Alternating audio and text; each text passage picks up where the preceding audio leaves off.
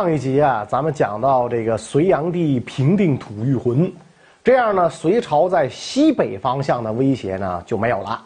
但是呢，在东北方向啊，当时呢存在着一个强大的地方政权，这就是高句丽。高句丽的开国君主啊，是一位扶余王子。这个扶余呢，咱们要多说两句。扶余是中国东北地区一个历史悠久的少数民族，建国特别早啊，《史记》里呢就记载。扶余国的势力范围啊，大概包括今天的黑龙江南部、吉林大部和辽宁北部，方圆两千多里。古代这个中国东北啊，有大片的无人区啊，所以呢，就不断的有这个扶余的贵族离开扶余，在别处呢建立新的国家，其中呢就包括这个扶余王子朱蒙建立的高句丽。高句丽建国之后，迅速向外扩张。两晋南北朝后期呢，这个高句丽的国力啊达到了顶峰，核心领土呢包括了朝鲜半岛的北部绝大部分和整个辽东半岛，跟中原王朝的北方边境辽西地区就接上了啊。而这个朱蒙王子的母国北方的扶余国呢，在这个时候已经彻底灭亡，所以扶余国南部的领土也被高句丽吃下，大批扶余人就归顺了高句丽。高句丽啊，这么辽阔的这个土地，不是充电话费送的，很多都是高句丽摸老虎屁股摸出来的。中原地区一乱，他们就想偷块肉。虽然地盘一点点扩大，但是也曾经惹祸上身，先后两次险些灭国啊。高句丽立国将近七百年，前四百年都城在中国境内。后三百年在今天朝鲜半岛的平壤，为什么呢？就是他两次是吧？这个一个是三国时期曹魏出兵打他，再有一个呢就是东晋十六国时期前燕出兵打他，两次打的他啊就是这个狼狈不堪，所以都城呢就迁到了平壤，从中国境内又迁到了平壤，所以呢他是一个跨地而居的这么一个民族，这么一个国家。那那今天你说它的历史到底是谁的历史？所以为什么韩国跟中国争？说高句丽是我们国家的历史，说中国把这个高句丽的这个王陵啊、都城啊，是申报联合国这个人类文化遗产，就侵犯韩国主权，这就太扯了。了不起，算两国共同的历史，其实它就是中国历史，因为高句丽人跟今天的韩国人、跟今天的朝鲜半岛民族一毛钱关系都没有，它是历史上。中国东北地区的扶余人建立的国家，是吧？他只不过占了你这块地儿而已，是吧？那你你不能因为李白出生在这个遂也，你你就说那地方是中国领土，自古或者这这个这个哈这个吉尔吉斯斯坦就说李这李白是吉尔吉斯斯坦人，你这就不合适了，是吧？所以这就其实很很无聊，很没有意义这一争啊。等到隋王朝建立之后啊，中原大一统了。高句丽还是不老实，一开始呢还给隋朝当小弟，后来呢想搞点小动作。隋文帝开皇十八年啊，也就是公元五百九十八年，高句丽呢联合东北另一个少数民族漠河，啊，这个民族我们后边会讲到，就是后来女真族满族的直系祖先啊，发动一万多骑兵突袭辽西的营州，也就是今天辽宁省朝阳市一带啊，被这个隋朝守军呢给击退了。高句丽这种挑衅行为彻底激怒了隋文帝。文皇帝是什么人？刀山火海闯出来的英雄豪杰，手下的败将都是中原地区身经百战、谋谋略过人的人物，是吧？你一个偏远小国也敢朝我动手？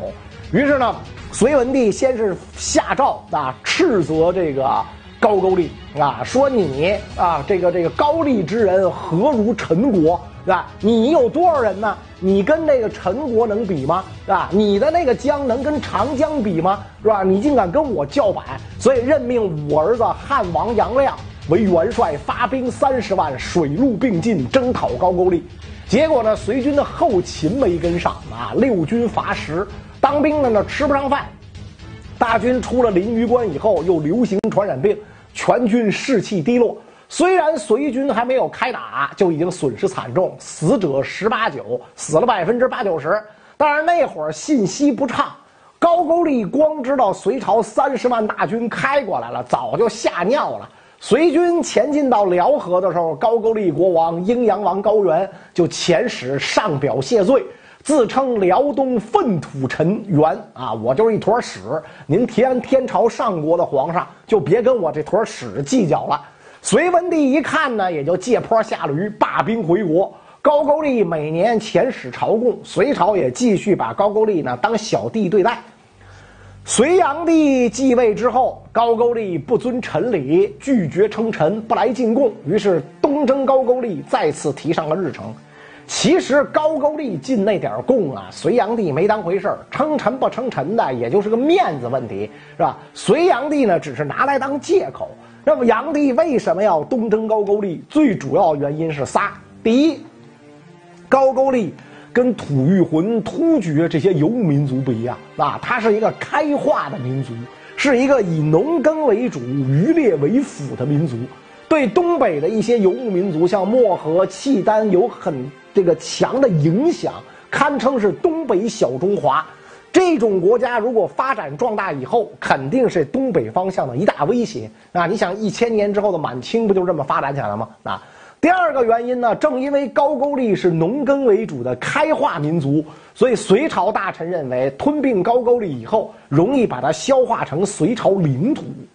第三个原因呢，就是高句丽的核心领土朝鲜半岛北部和辽东半岛，在汉朝的时候是中国地盘，这是真正的自古以来，高句丽自古以来就是中国领土神圣不可分割的一部分，是吧？隋炀帝作为一个非常有野心的帝王，很想把汉朝故地。重新纳入中原王朝统治，建立一番伟业。所以呢，炀帝大业五年，也就是公元六百零九年，连接洛阳和涿郡，就是今天北京啊的永济渠竣工。这段运河呢，属于隋朝大运河的东北段。这么一来，往东北方向物资输送问题解决了。到了第二年，炀帝扩大府兵制实行范围，在今天的山东、河北一带。设置军府，总征天下兵，无问远近，聚会于涿啊！发动全民总动员，把招募到的军队集结到了涿郡。两年后的大业八年，在涿郡的士兵总计一百一十三万三千八百人。迄今为止，中国历史上规模最大的一支军队啊！当然，有人对这个数字表示怀疑啊，说这个数字呢可能是这个太夸大了，说这个隋朝当时是没有能力征调这么这么大的一支军队的。还有人讲呢，这一百一十三万三千八百人里边啊，战兵不到五十万，可能剩下都是民夫啊，这个倒倒有很大的可能啊，很大的可能。陆军征集起来了，你攻打高句丽得有海军呐，啊，你得跨海啊。所以隋朝海军基地呢设在东莱郡，就是今天的山东省莱州市，在渤海边上。炀帝下令在东莱郡造蒙冲巨舰三百艘，组建起一支庞大的舰队。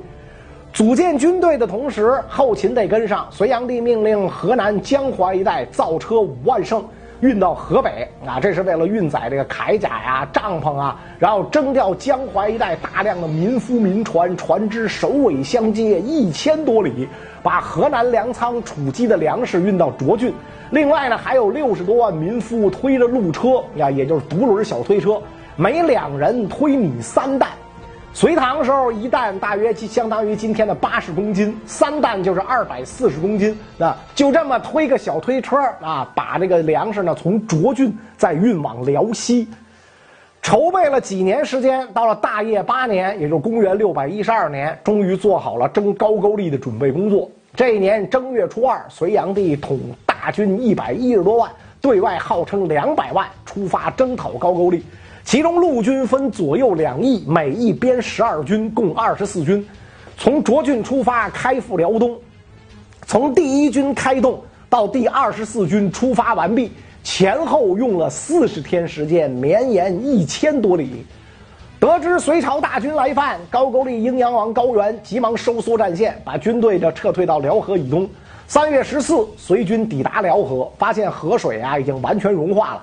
于是呢，炀帝命工部尚书宇文恺在辽河上修建这个三座大桥。宇文恺是当时一等一的城市规划和建筑大师。文帝建大兴城、修广通渠，炀帝营建东都洛阳，这几项大工程都是他的主设计师。宇文恺把桥造好之后，随军突破高句丽沿河布置防线，向辽河以东各个高句丽城池发动进攻。但是呢。这个好几个月没能向前推进，其中辽东城就挡住了数十万隋军。隋军进展缓慢的原因，很大程度上要怪隋炀帝自己。他在出征之前规定，任何作战方针，各路将领都要上报给他。等他下令之后，照令执行，不能自行下令。这显然是违背用兵常识。《孙子兵法》上说：“将能而君不御者胜。”啊，这个将帅得有灵活指挥权，你国军别指手画脚，捆以外，将军治之。是吧？你这个这个将在外，军命有所不受，你这才能打赢。隋炀帝现在这么个规定，大大延误了战机，导致隋军在战场上非常被动，让高句丽军呢可以有充足的时间调整反击。隋朝的陆军久攻不下，海军呢也遇到了麻烦。这一年六月，隋朝海军由大将来护尔指挥，从东来郡出发。啊，抵达朝鲜半岛啊之后呢，沿着沛水，也就是今天朝鲜境内的大同江，逆流而上，准备长驱直入，攻克沛水畔的高句丽首都平壤。莱护尔率精兵四万直抵平壤城下。高句丽阴阳王高原一看隋朝来的只有海军陆战队，没有陆军主力，于是呢，在城里埋伏好一支人马，然后派兵出城迎战，佯装败退，撤回城内。莱霍尔把令旗一招，四万精兵跟着杀进城里，接着就开始大肆抢劫，阵型就完全散开了。此时高句丽伏兵突然杀出，隋军被打了个措手不及，四万精兵只剩下几千人。莱霍尔率残兵败将仓皇逃走，不敢再在平壤附近停留，只好又把舰队撤回到了海上。虽然。海陆两军都进展不顺，而且呢损失不小，但架不住隋军人多抗折腾。隋炀帝觉得我百万大军一人一口吐嘛，就得把你平壤城淹了。于是决定要速战速决，直捣平壤。除了他自己留下来继续围攻辽东之外，派大将宇文述、于仲文统帅九路大军三十万零五千人渡过鸭绿江，直奔平壤而去。但是这支部队后勤保障出问题。辽东的时候，隋军的后勤供应还跟得上，一过鸭绿江，不仅补给线拉长，而且后勤队伍经常遭到高句丽军队的伏击。而隋朝水师这个时候不敢深入内陆，无法提供支援。为了解决后勤问题，炀帝下令九军将士粮草都要由士兵自己背，人马皆给百日粮，每个人分配一百天的粮食，还有武器、盔甲、帐篷，乱七八糟都要当兵的自己带。每人携带物资重量达到三担以上。前面咱们讲了，三担相当于今天二百四十公斤，四百八十斤。运物资的时候，三担物资还有个小推车。现在你隋炀帝让一个士兵背三担物资，他们要是能背动啊，那个个都是天兵天将。这怎么可能呢？是吧？今天特种部队一个人顶多背八十公斤，您这好家伙，一个人顶仨特种兵，不可能的。啊，所以呢，这个为这个士兵就抛弃物资的。隋炀帝下令，但凡乱扔粮食，一律处斩。于是呢，士兵就找个没人看得见的小角落，刨个坑，把带不动的粮食埋了。这么一来，隋军走到半道就没粮了。不过，毕竟瘦死的骆驼比马大。隋军虽然饿着肚子打仗，但是架不住人多，而且呢，两位主帅宇文述、于仲文都不是等闲之辈。两位都是关陇集团核心人物，宇文述还是隋灭陈时候的主将之一。于仲文在隋炀帝杨广还不是太子的时候，就进了杨广的晋王府，是隋炀帝的亲信猛将。不仅呢参与过隋灭陈之战，在隋灭吐谷浑的时候也是主要将领。所以面对强大的隋军，是吧？这个高句丽大将以之文德亲自诈降，来到隋营啊，打探虚实。一看这个隋军士兵个个面带饥色，断定隋军粮草不济，打不了持久战。这一下，以之文德心里有底儿了。脱身以后呢，写了首诗给这个隋将于仲文。这首诗啊，水平一般，但却是朝鲜半岛流传至今最古老的汉诗啊。这个诗里说：“神策究天文，妙算穷地理，战胜功绩高，知足愿云止。”意思就是于将军呐，您打赢了好几仗了，功劳可以了，回家吧。隋军当然不可能回去，以之文德也不怕隋军不回去，采用诱敌深入的战术，进一步拉长隋军补给线。高句丽军队一天之内诈败七次，引诱隋军追到柞水河畔，就是今天的清川江，离平壤三十里。以之文德提前在上游筑坝蓄水，等到隋军开始渡江的时候，以之文德下令开闸放水，冲得隋军七零八落。同时，高句丽伏兵杀将出来，隋军士卒疲弊，不可复战；诸军俱溃，不可禁止，简直是人间惨剧。隋军将士仓皇逃命，一天一夜跑了四百五十里，回到鸭绿江边。当初渡过鸭绿江的九军将士三十万五千，回来的只剩两千七百人，军事物资也全都扔光了。隋朝以千古未有的庞大军队出征一个偏远小国，不但没能把高句丽灭国，反倒是被高句丽灭掉了主力部队，丢人丢到太平洋里了。隋炀帝大怒，把两员主将宇文述、于仲文贬为庶人啊，把打败仗的锅呢扣他俩头头上了。但是无论你怎么甩锅，这次东征高句丽没法继续。所以七月二十五号，隋军撤回辽西。隋炀帝第一次征高句丽，就此以失败告终。转过来年，大业九年（公元六百一十三年），炀帝二征高句丽。四月二十七，隋军渡过辽河，再次围攻辽东城，但是呢，一直没有攻下。于是呢，隋炀帝呢，采用了上一回的策略，让宇文述官复原职，率六路大军渡过鸭绿江，直取平壤城。宇文述多次击败以之文德，取得了一些战果。但是呢，六月初三，隋朝重臣楚国公杨素的儿子杨玄感在河南黎阳举兵造反，叛军直逼东都洛阳。隋炀帝得知消息之后，赶紧退兵，于是二征高句丽失败了。平定了杨玄感叛乱之后，隋炀帝念念不忘征高句丽的事儿。转过来年的三月，那隋炀帝来到涿郡。再次征调兵马，准备东征，但是呢，征召士兵大多数没能按时到达，走到半路上跑了不少。即便如此，隋炀帝还是集结起一支军队，突破高句丽的辽河防线，由来护尔率领的水师一度又杀到了平壤附近。最后呢，高句丽的阴阳王高原投降称臣，隋炀帝这个时候也已经无力再继续进军，于是呢，跟他老爹一样，就坡下驴啊，班师回朝。为了隋朝这三次东征高句丽，负担兵役的老百姓有一百一十多万，担负后勤徭役的那有两百三十多万。而隋炀帝大业五年，也就是永济渠竣工那年，全国人口是四千六百万，也就是说，参与准备征高句丽的老百姓占到了整个隋朝人口的十三分之一。而且呢，这些征调老百姓绝大多数都是壮丁。